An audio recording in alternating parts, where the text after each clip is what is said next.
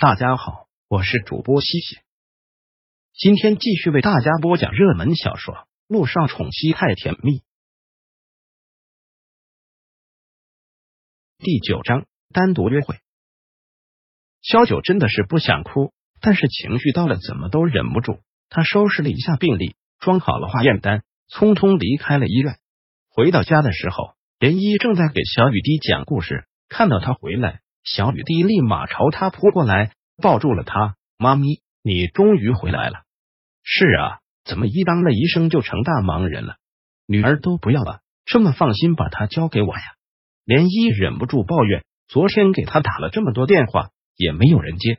而萧九这会儿真的提不起精神，只是敷衍的解释了一句：昨天晚上一起连环车祸，所以加班到了很晚。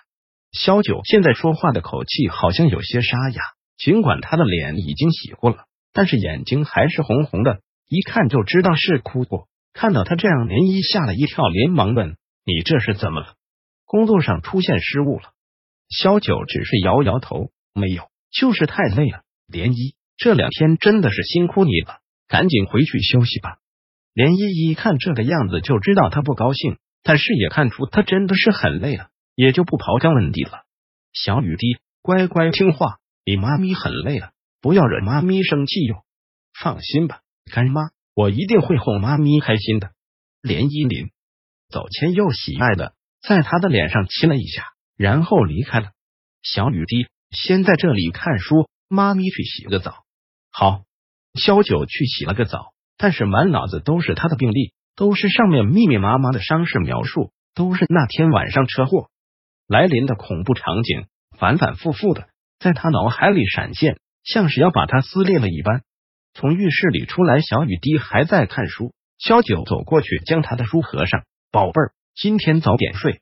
萧九带小雨滴上了床，关上了床头灯，搂着他唱起了催眠曲。小雨滴从小就喜欢听他唱歌。妈咪，你今天是不是心情不好啊？萧九摇摇头，没有，就是忙了一天一夜。有点累，那我给妈咪捶捶肩。说着，小雨滴就起身跪在了他的跟前，刚要给他捶，被萧九握住了他的小手。谢谢我的小宝贝儿，但是不用，妈妈只要睡一觉就好了。那我们一起睡。说完，小雨滴便乖乖的闭上了眼睛。他真的就想是一个小天使，一个来拯救他的小天使。很快，小雨滴就睡着了。萧九忍不住在他的脸上吻了一下。他真的是好爱好爱他的小雨滴，萧九就这样看着他，他睡着的样子真的跟那个男人像极了。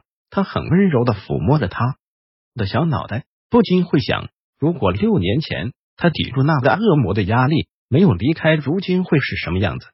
但如果还是要他在小雨滴和他之间做一个选择，他还是会毫不犹豫的选择小雨滴。所以这个世界既没有说过，也没有后悔药，只能是往前看。萧九给小雨滴盖了盖被子，然后又下了床，打开了桌子上的台灯，继续看着他的病历。看完之后，他几乎花了一个通宵的时间，写了满满几页的调理方案。次日是周五，是他坐诊的日子，病人也是络绎不绝，依旧是不得已。客清闲，忙了一天之后，他伸了个懒腰，又看了看他整理好了的写着陆亦辰的档案袋，不自然的摸过了手机。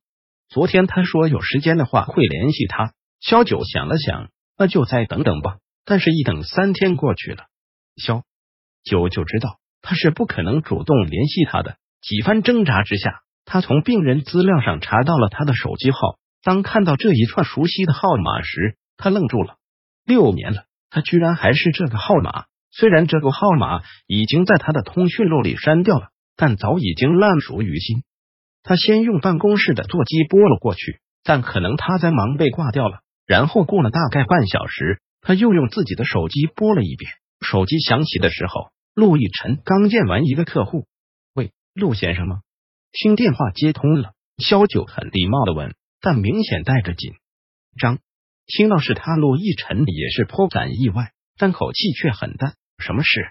您什么时候有时间？都已经三天了。我想跟您详细的说一下你的身体状况。萧九打着电话的同时，不断的用笔在纸上胡乱写着什么，以掩饰内心的慌乱。